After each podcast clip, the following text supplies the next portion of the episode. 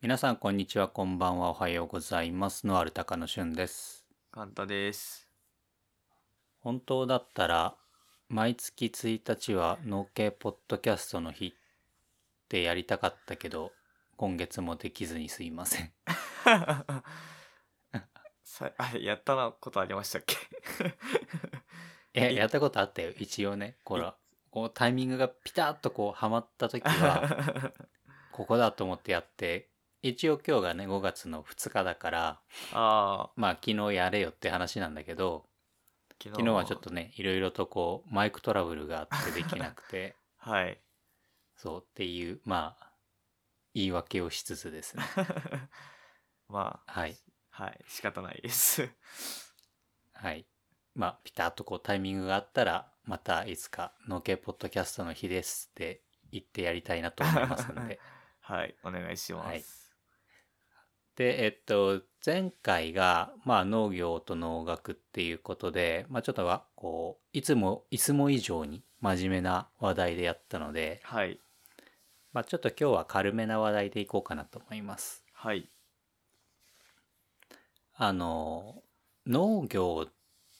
独特の単位ってあると思うんだよね単位あ単位え。で特にまあすぐ多分頭に思い浮かぶのが1単2単とか1丁2丁とかさ、ーあー思い浮かびました今うん、面積の単位ってこれ独特だと思うんだよね。はいでまあ農業をやっていない人に言ってもまずわからない。はいやってる人でも、なんだろう、新規収納したばかりの人とかは、あまりこう想像がつかない人もいるのかなと思うんだけど、ただこう、結構年配の方だったりとか、もうずっと地元で親から継いで農業やってる人とかっていう人と話すときは、だいたい一旦とか1兆とかそういう単位で話をするかなと思うんだけどかはいそうですね そもそもこの単位なんやねんっていうところがさ改めてちょっと調べてみたのでまあ話してみようかなと思うんだけどねはいえっとまずこの面積の単位についてなんだけどはいあの国際単位である SI 単位っていうのがあるんだけれどもはいこれのあの国際単位系って言うんだけどこれで言うと面積は、えー平方メートルいわゆる平米なんだよね。はいはいはいへうん、まあもしくはえーっとアメリカとかはかなり面積が広いから平方キロメートルとかね。ああ決まってるんですねうん、そうそうまあ国際的にはそれが標準の単位っていうことで言われていて。はい例えば学術論文を書いたりする時も基本的にはこういう国際単位にのっとって書くからうん面積も平米を使うことが基本的にはそういう形になるんだよね。はいでまあ平米と書かないにしてもまあ世界共通として通じる単位で言えばヘクタールだよね。そうですね。ヘクタール、R。うんそう R っていう単位はあるんだけどこれあの海外とかの論文であったりだとかあとは海外の人と話をするときにまず R で話が通じたことがなくてあ、まあ、規模感が違いますからね。 そうそう基規模本 R の単位で農業なんかやってないよってそれ家庭菜園でしょくらいのレベルだから そうですね。そうそうそう。っていうことであまりこう R っていうのは話は出ないんだけどはい。まあ、まずこの平米と R ヘクタールの話をすると、まあ、1ヘクタールは 100R だよね。そうですね。はい。で、えーっと、1000平米が 10R。はい。だから、1R は100平米だよね。はい。そうですね。ここまでは当たってるよね。はい。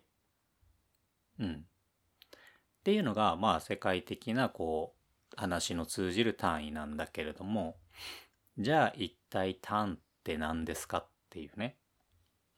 単調って何ですかっていうとこなんだけど、なんか、あれですよね。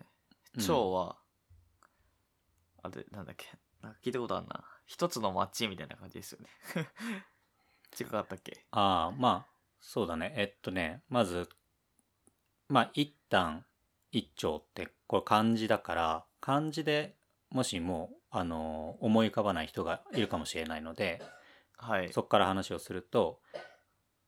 一番大きな単位が一丁なんだよね。はい。で一丁っていうのは町って書くんだよね。はい。田んぼに長藩の長で。はい。でその次単っていうのはあの単物とかの単田んぼの。かなあー反反対の反。あー、そうですね。反対の反ですね。なんか、表現しづらい。うん はい。そうですね。で単って読みます。はい。でそれの次にちっちゃい単位が世っていう一世二世の世。あこれはうねって書くね。はい、そうですね。うん。その次にちっちゃいの、一番ちっちゃい単位って知ってるいや、え知らないですね。その下あるんですかうん。これは1部、部っていう、あ歩数の歩って書く。あー聞いたことあります。でも。うん。はいはいはい。で、一部は、えーっと、一、一坪、一坪、はい。うん、と、イコールです。はい。はい。まあ、基本的に部を使うことは、僕たちもないよね。そうですね。本当に家庭菜園レベルだと思いますね。多分、一部っていうのは、本当にその数える時の単位としてあるだけで、はい。あまりその現場レベルで面積を表すときに一部っていう話はしない。そうですまね。あもしするとしたら多分壺で話をしてしまうのかなと思うんだけど。うんはい。で、じゃあそれぞれがその国際単位である平米に直したらいくつなのっていうところなんだけれども、まず一部イコール一坪なので、部とか坪が何平米かっていうと3.3平米だよね。はい。一うんつ、はい。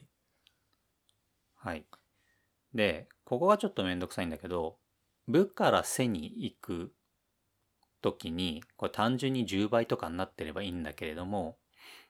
そうじゃなくて、1世、1世は30部なのよ。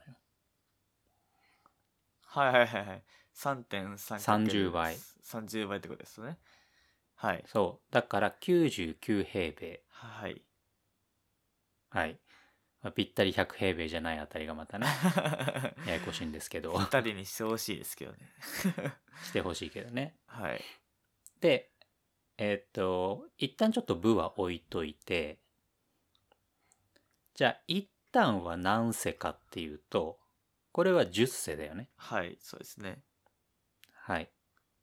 1世の10倍が一旦。で、一丁はじゃあ何単かっつったら10単だよね。はい。うん。なので、えっと、1兆が平米に直すと9900平米。1単が990平米。1, 一世が99平米。で、一部、一坪が3.3平米。はい。 っていう単位なんだけれどもまあややこしいよね 算数みたいですね。 そう分かりにくいっちゃ分かりにくい。わかりにくいでですねこの単って単って一体何なのかなと思って、まあ、改めてちょっと調べてみたんですけど、はい。まあ、単っていうのは、まあ、当然この面積を数える時の単位なんだけれどもカンタが聞いたことあるかわかんないけどえっ、とえー例えば、加が100万石とかさ、何石っていう単位って聞いたことあるあー聞いたことあるようなないような 100万石その、昔そうそう、あの、昔の、昔の話ですよねそう、加賀藩、この場合で言うと加賀藩が、どれくらいのその、なんだろう、資まあ、資産を持っているかというかね、ああーはいうん、っていうのを、まあ、極高って言って、南国っていう表現をするんだけれども、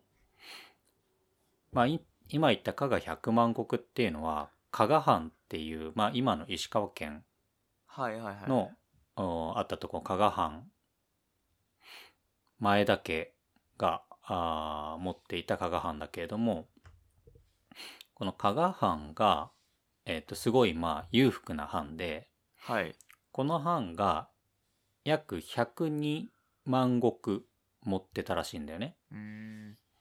うんうん、でこの石っていう単位は俺知らなかったんだけど成人1人を1年間養えるだけの米の量ああなるほど を1石だから100万石っていうことは100万人養えますよっていう単位なわけよだから100万人雇えるだけの余裕のある 藩超わかりづらいですねはい。はいで、一旦っていうのは、この一石の収穫を上げられる田んぼの面積を一旦っていうんだって。ああまああれかじゃあ一人分養えるそうそうそう。ってことは一100人分を1年間養える分の米が取れる面積。じゃあ100万石は100万単ってことですねじゃあ単純にそう。だから、10兆だよね。え10万兆。 10万兆10万兆。そうですね10万兆ですねだよね。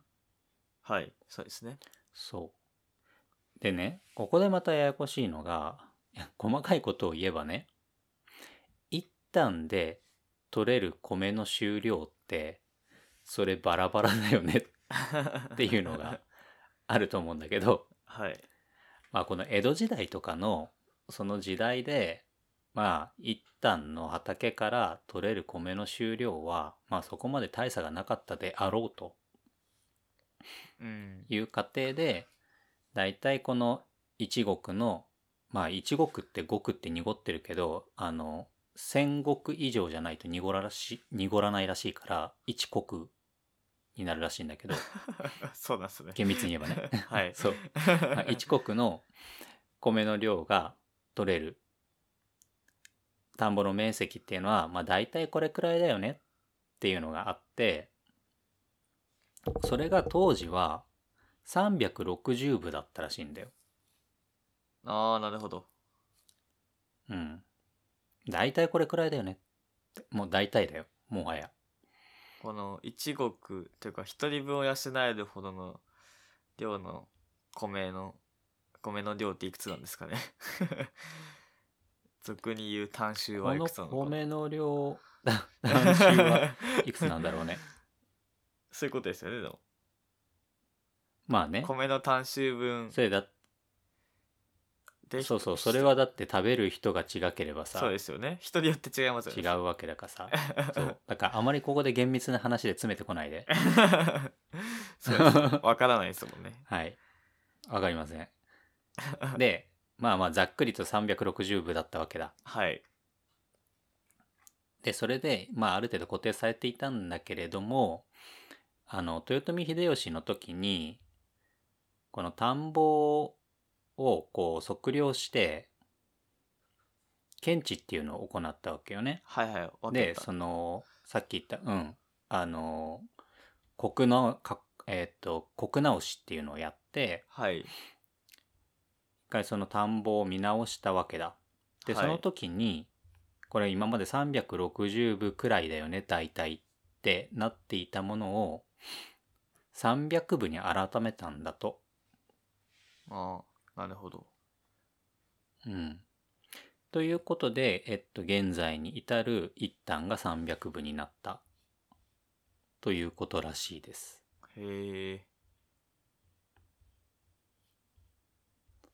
じゃあ、要は、あ豊臣秀吉が作ったってことですかね今の一端というか、300部は。あ今の一端の、その、そうだね、面積面って積いうのっは360部っていう、だいたい360部くらいでしょっていうのから、きちんと一端は300部に改めましょうねってなったのは秀吉の時代。ああ、なるほど。うんで、えっ、と、一旦が990平米だけど、まあ大体この一旦って表現した時ってさ、まあ大体 10R でしょって見ちゃってる場合が多いと思うんだよね。はい、ざっくり。そうで すね。で 10R って1000平米だから、ここに10平米ばかりの誤差が生じているんだけれども、この辺、農家の適当さ加減 が出てるなっていう感じがして、厳密に言えば、えっ、と、一旦は990平米なので、えっ、と、完全なイコール 10R ではないんだよね。多分それ知ってる人少ないんじゃないですかね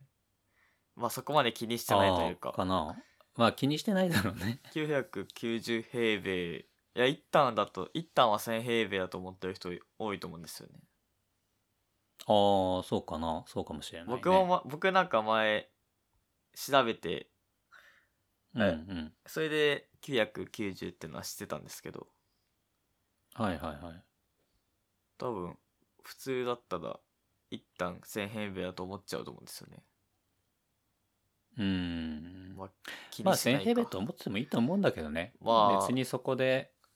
ね、あの、単とか長とかっていうのをさ、何かのそのデータとして残すときに、その単位で残すことってあんまりないんじゃないのかなと思うんだよね。ああそうですね正確なデータだったら、そうそうそう。別に正式な、その、ね、あの、なんか管理資料であったりだとか、当然その市町村とかの資料もそうだし、あとは多分 JA とかの把握している、多分資料とかもそうだと思うんだけど、一旦とか一丁とかで書いてることってまずないと思うんだよね。そうですねうん。大体平方メートルだからそ、うん、多分平米かヘクタールうんそうですねか なと思うんだけど、うんまあただそのね口頭で何か話をするときにやっぱりなんか面積を単とか長とかっていう風な話をするからその時にまあ大体その誤差が生じているけれどもまあこんくらいだよねっていうくらいで使うからまあ日常的に別に問題が生じているわけではないと思うんだけれどもまあここでは一応ね正しい数値として一旦は990平米ですよと。はいで、当然これ、あの、一丁も、あの、完全な1万平米ではないので、9900平米だから、はいここに100平米ばかりの、100平米ってまあまあだけど、そうですよね100まあ平米誤はま差あまあがですねあるわけだ。10メーターかけ10メーターだからね。 ああなるほどそう、厳密に言っちゃえばね。厳密に言っちゃえばはい、厳密に言っちゃえば。はい。ということで、まあそういう、あの、もともとその単っていうのが、えっ、と、一、一国、はい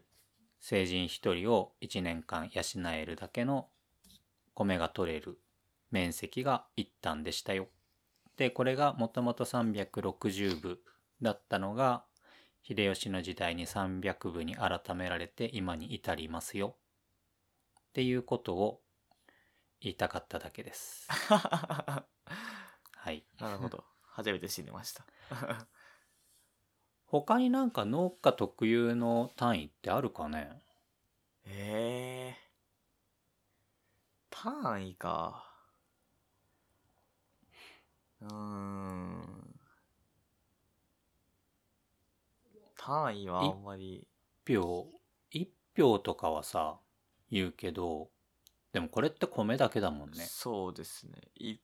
野菜というか米以外の生産者で使わないと思いますねうん。うーん単そうですねあんまないですね ないね。あんま聞かないですね まあまたなんか思いついたら取り上げようかなと思うんだけれども、この農家特有な呼びな、呼び方結構ありますか、ね、結構あるとか、ふとあるかもしれないですねそうそう、なんか普段何気なく使ってるけど、あれこれって普通には通じないんじゃないかなっていうことあると思うんだよね。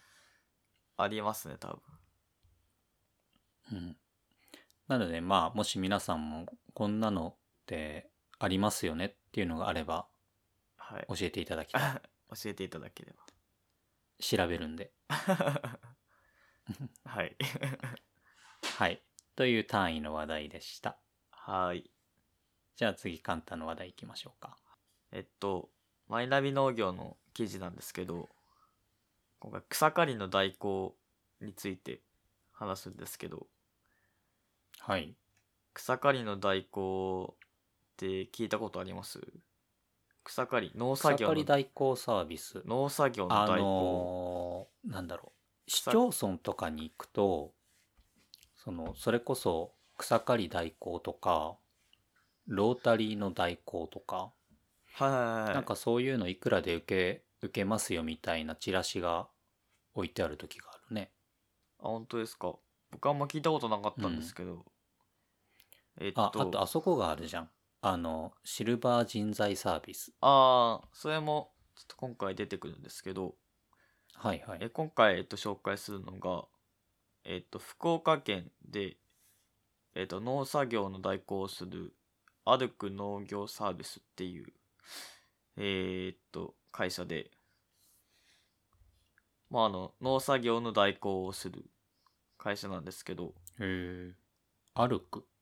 歩く歩くカタカナので歩くあ、そうです。歩く農業サービスっていう会社で、で、農作業だけじゃなくて、まあいろいろやってるんですけど、今回の記事は草刈りについて話してるんですけど、うんうんえーっと、まあ料金表、まあ金額みんな気になると思うんですけど、草刈り、刈り払い機の1時間あたりの金額いかがだと思います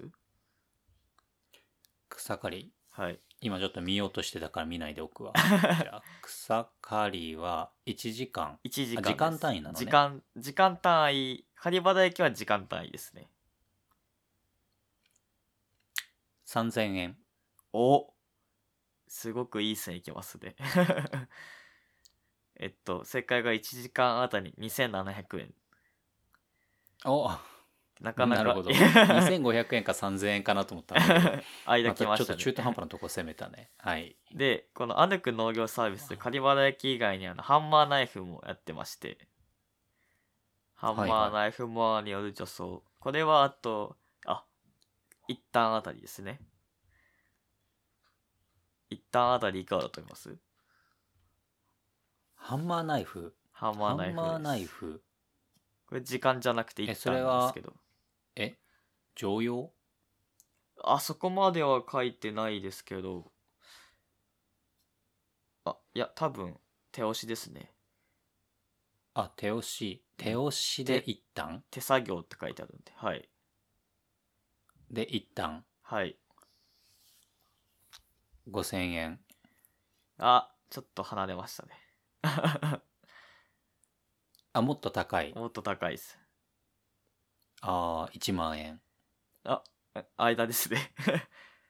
あ、そう。正解8000円です。 ああ、いやー、うーん。で、 ちょなっるほとど、、なるほど。はい。で、一応なんか相場みたいのがあるらしくて、うん相場よりはちょっと高いらしいんですよね。それってあれかな、燃料代含み。えーそう、いや、えーあ、そうです。燃料代も含めて、ただ、あの、別で交通費が発生します。移動の。ああ、なるほど。かつ、あの、8000円とかなるはほど税別ですね。税込みだと、えーうーん。もうちょっとするかなっていう感じうんうでんす。うんただ、えっと、注文が定えてないみたいで、注文が殺到してるみたいで、うん。で、まあ一つの理由としては、あの、頼める業者があまり見当たらないという。なんかし、うんさっきうんうん川崎さんが言ったシルバー人材とか、えっ、と土木、土木業者とかも草刈りやってるみたいなんですけど、あんまりこう、なんですかね、大々的に、えっとやってるだけじゃなくて、あと農業とかいう看板を掲げて、掲げてないので、こう、頼んでいいのかわからないみたいな。うーん。で、まあ、ちょっとハードルが高いので、こう、農作業専門で、まあ、この会社農業の何でもやってってるんですけど、あの自分たちで。うんうん。ってすると、こう、注文が、えーさ、まあ、注文のハードルが低いみたいで、まあ、気兼ねなく頼みやすいっていうので、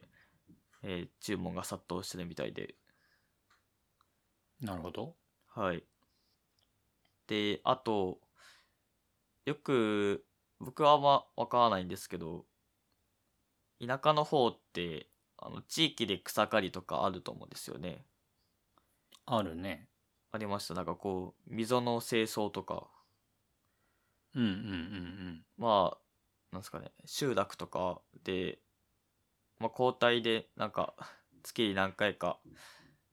来てくださいね、みたいな。一人、あい一家庭で一人みたいな感じで決まってるんですかね。大体そうだね。で、なんか水利組合みたいなところが、そのポンプ周辺とか、水路とかの草刈りをやったりとか、あってあ。いうのをやってたりするかな。うん。ただこ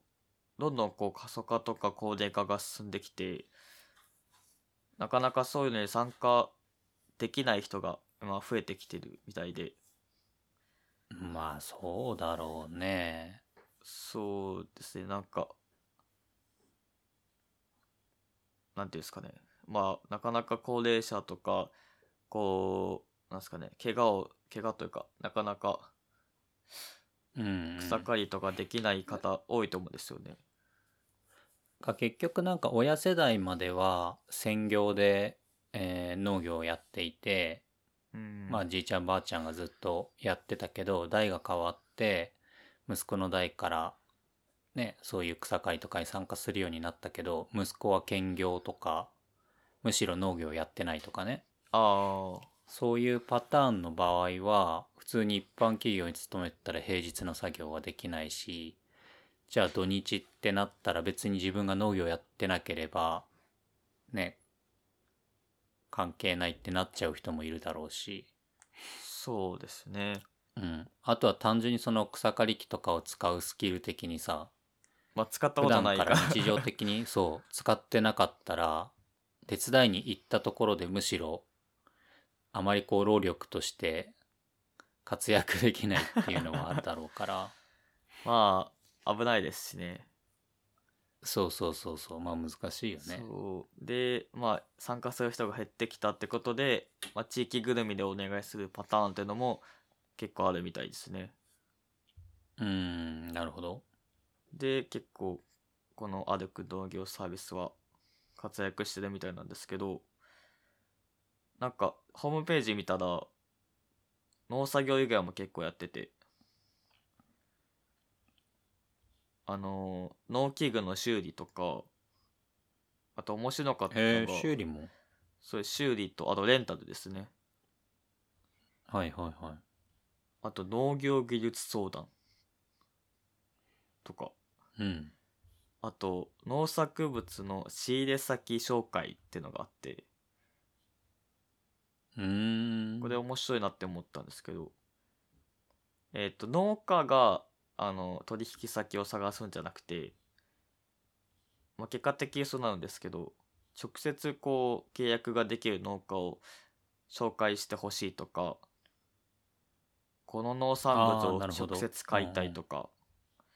そういう時にこの歩く農業サービスが仲介役となってお互いをつなぐっていううんうん役割を果たしてるみたいでこれ面白いなと思ってうん。うんうん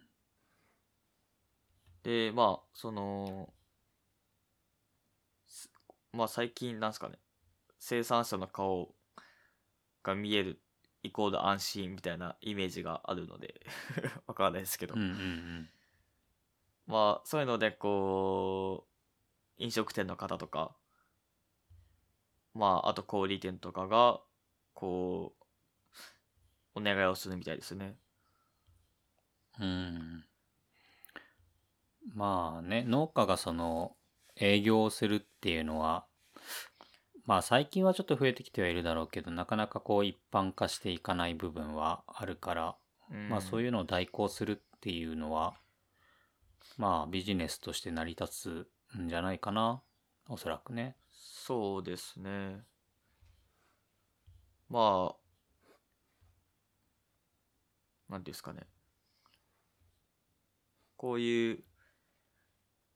農作業をを請け負うっていう仕事も面白いなって思って。うんうん。うん。いや、だからそれこそさ、工作放棄地の開墾すそうでる、す、そうです。うん 開墾業開墾みたいなさ。開墾ビジネス僕結構面白いなと思ってるんですけど。うん。いや、やっぱりその新規収納でね、入ってきた人がさ、最初にこう、割り当てられる畑ってそんないい畑ばっかりじゃないと思うんだよね。そうですね。むしろちょっとこう厳しいようなところが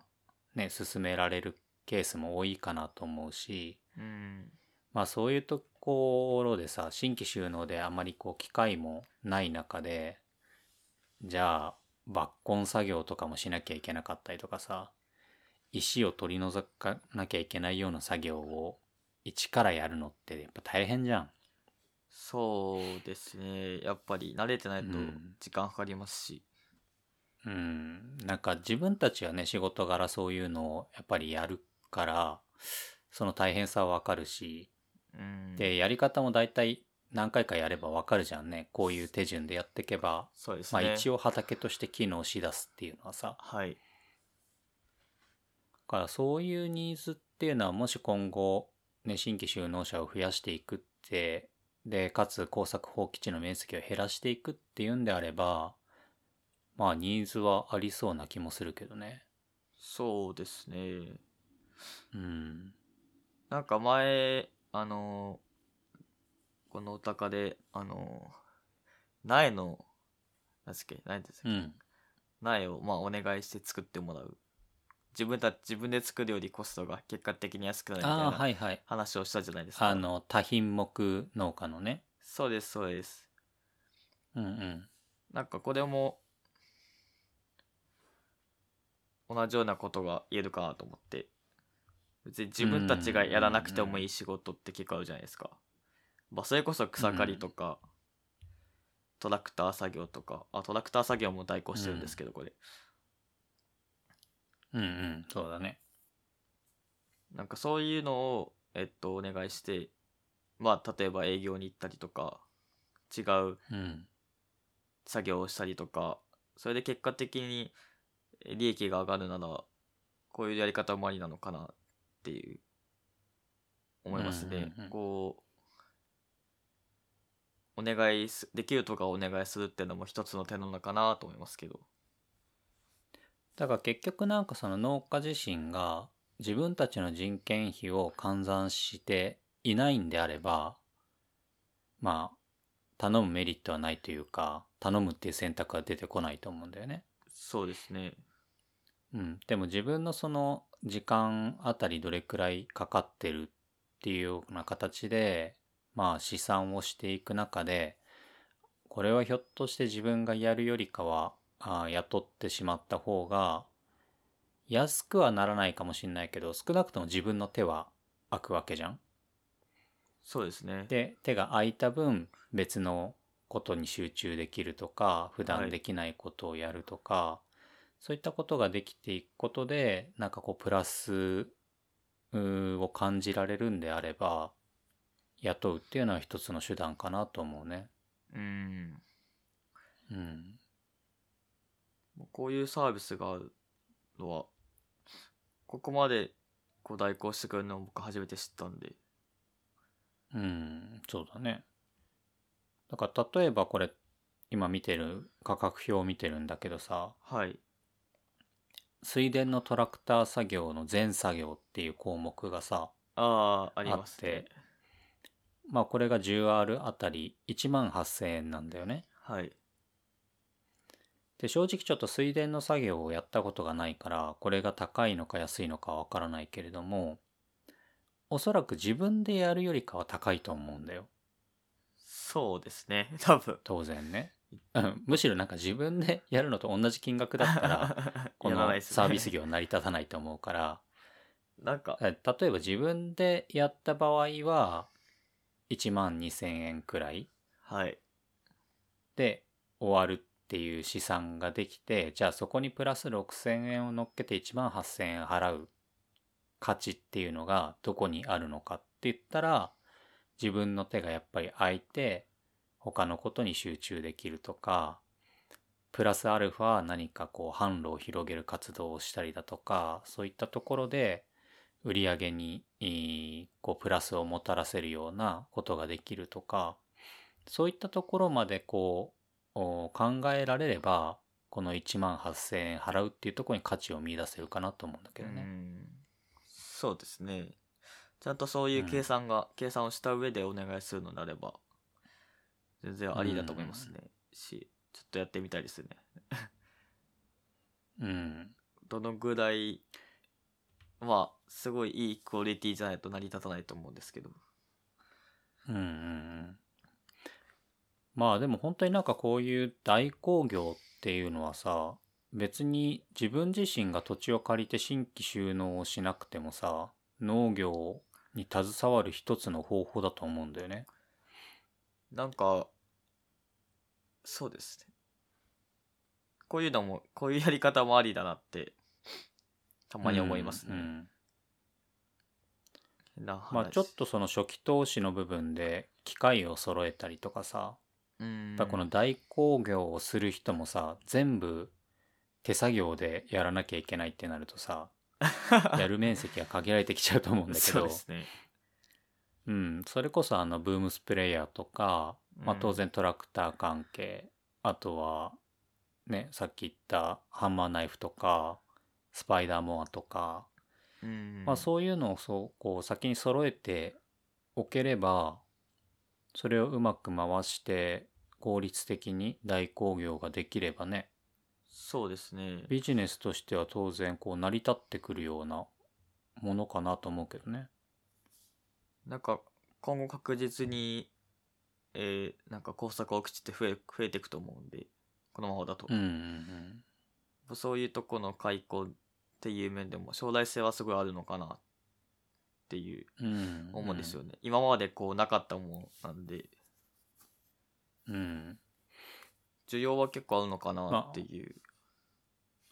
あとは今現役でね、このやられている農家さんもどんどんこう高齢化していく中で、あの栽培の部分は人には任せたくないけど、草刈りはちょっとしんどいって人絶対いるじゃん。ああ言いますね多分うん。で、なんか年々その、なんだろうな、体力的にも落ちてくるから、うんうん作業にかかる時間っていうのはかかってきてしまうわけで、で、それは栽培の作業もそうだし、管理作業もそうだと思うんだけど、はいであれば管理作業を減らして栽培の作業定食とか収穫とか、そのなんだ直接うー栽培に関わるような作業に時間を費やしたいっていう人がいると思うから、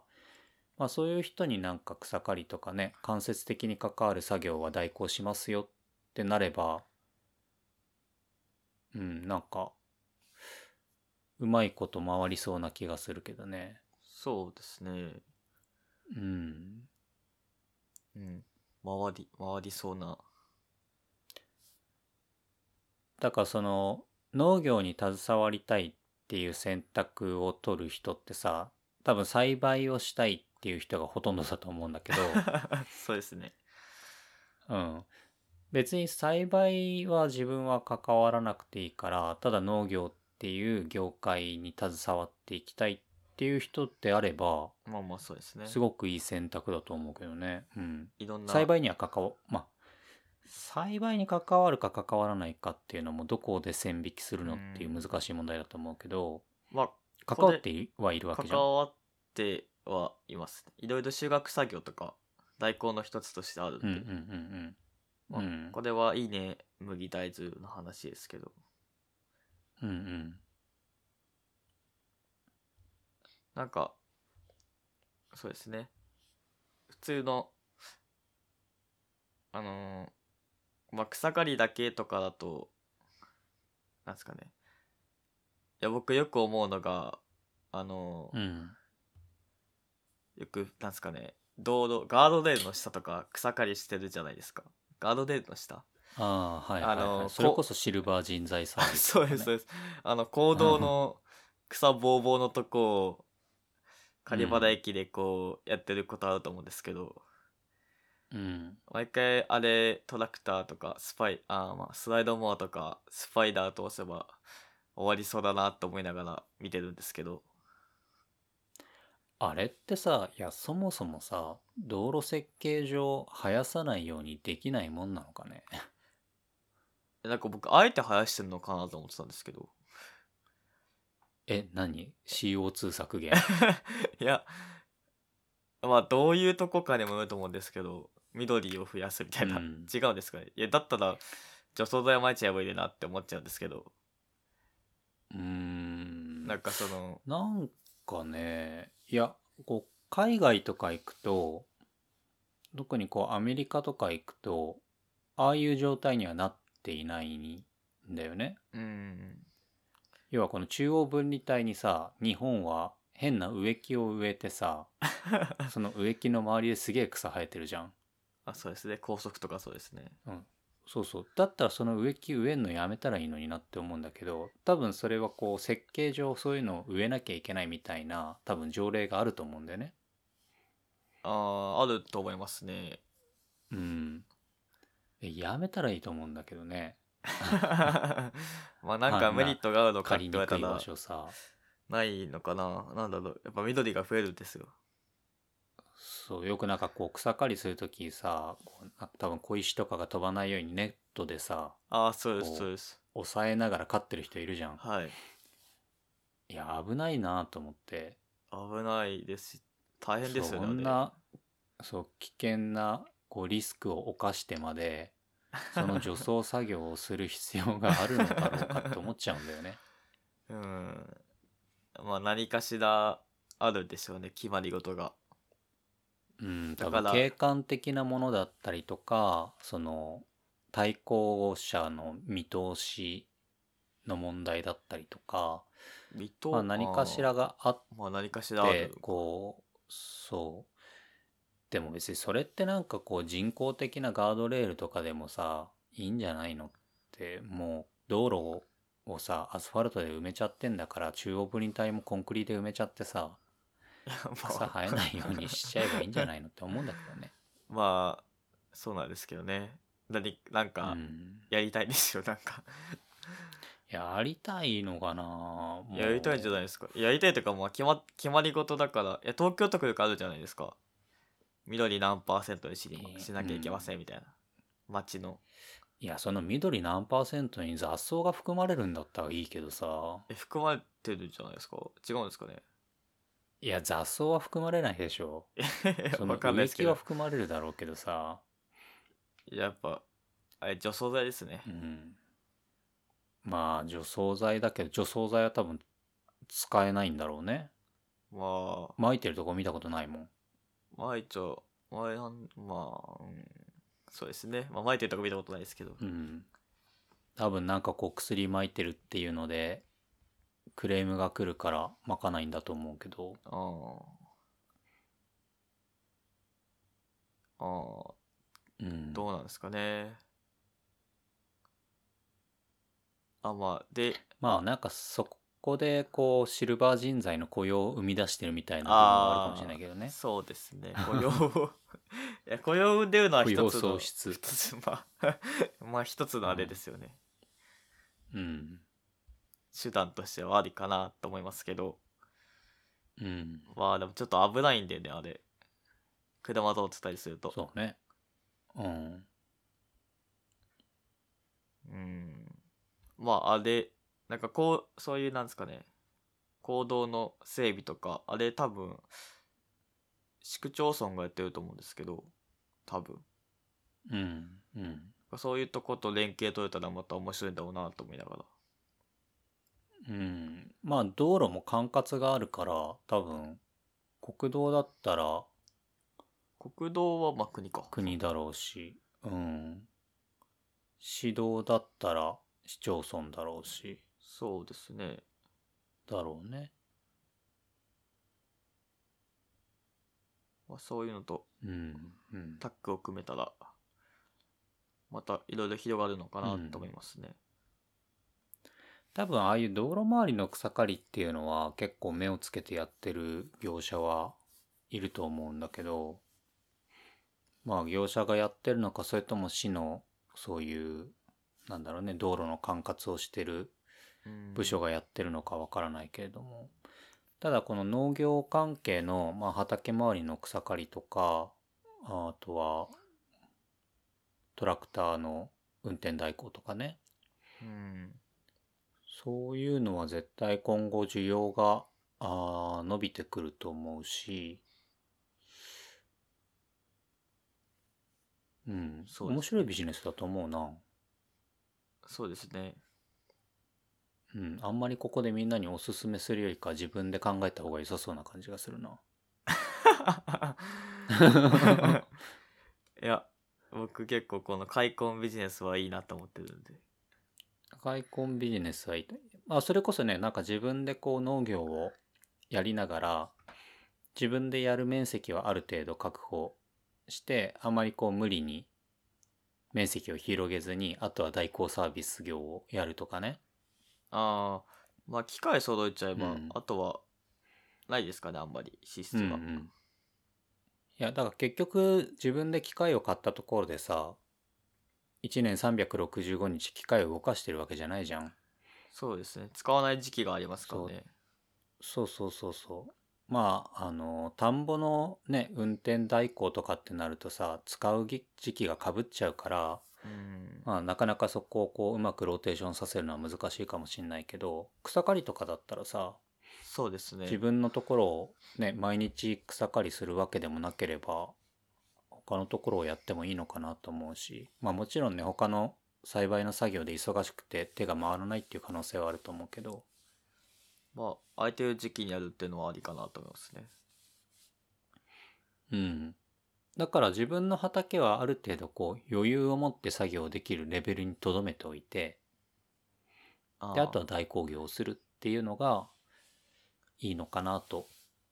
思いますね。副業ですね。あんまり言わないでおこう。 言わないでいくですね。でも ね、あの、これってさ、なかなか全国規模に広げるのは難しいかなと思うんだよね。ああ、そうですね。うんあの、これも結構の、歩く農業サービスも、うん。福岡の、福岡県内限定なんで、うんうんうん。そうですね。福岡県北部ですね。ああ、なるほどね。あ、あやっぱりそれ地域限定になるよねそ。うですね。あと大分県の北、北部限定。うんうんちょう細かい市とかはホームページに載ってあるんですけど、やっぱエリアが決まってるんで、うんまあそうだよねまあ、トラクターを持って全国行きますはなかなか大変なんで、うんやっぱり自分たちが身動き取れる範囲内でしか無理かなと思いますね。うんうんうんまああとはその信頼の問題もあると思うからこの人だったら任せてもいいかなっていうのってさやっぱりこう地域との付き合いもあるだろうし、そうですね。うん、代行サービス始めましたって新規の人がさ入ってきたところで安心して任せてくれるとは思えないんだよねまあ、誰だってなりますからね。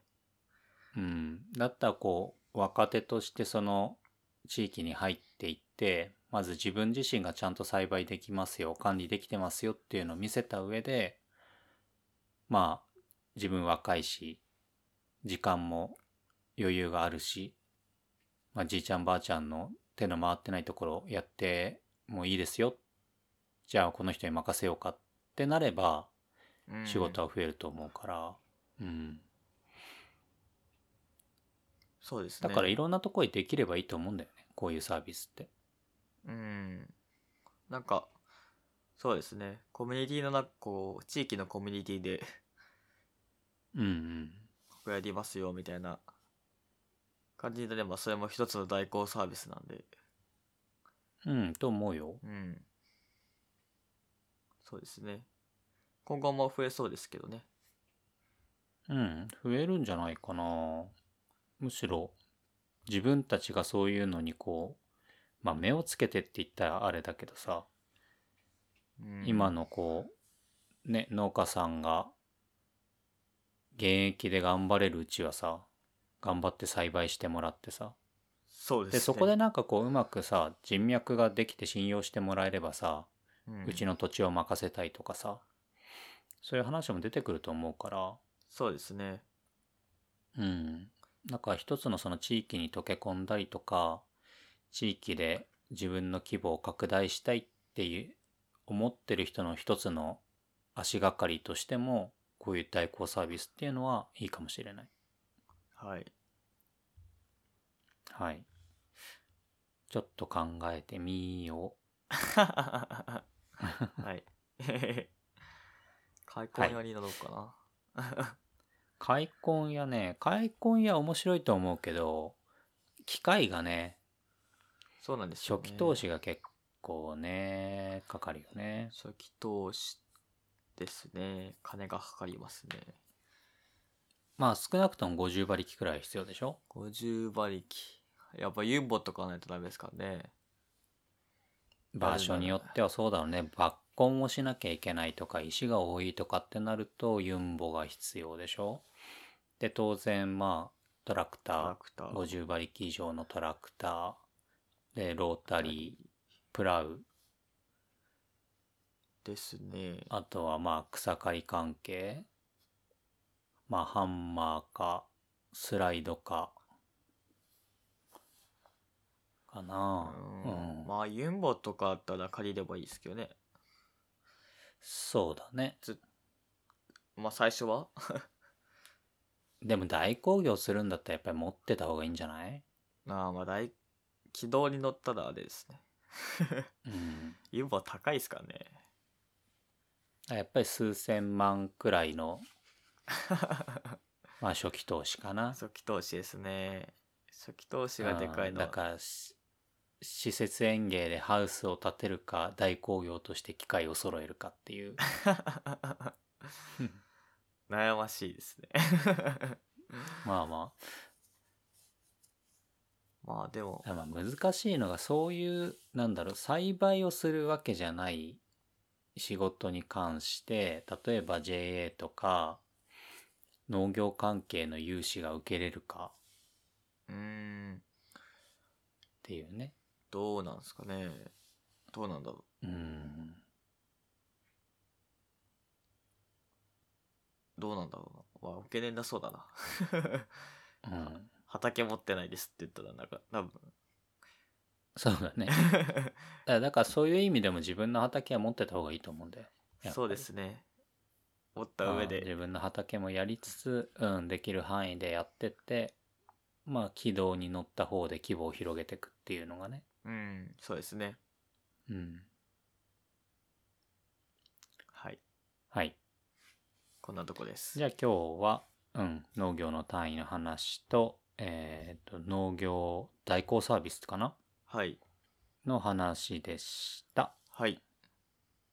はい。じゃあ今日はこれくらいで、また次回。さようなら。さよなら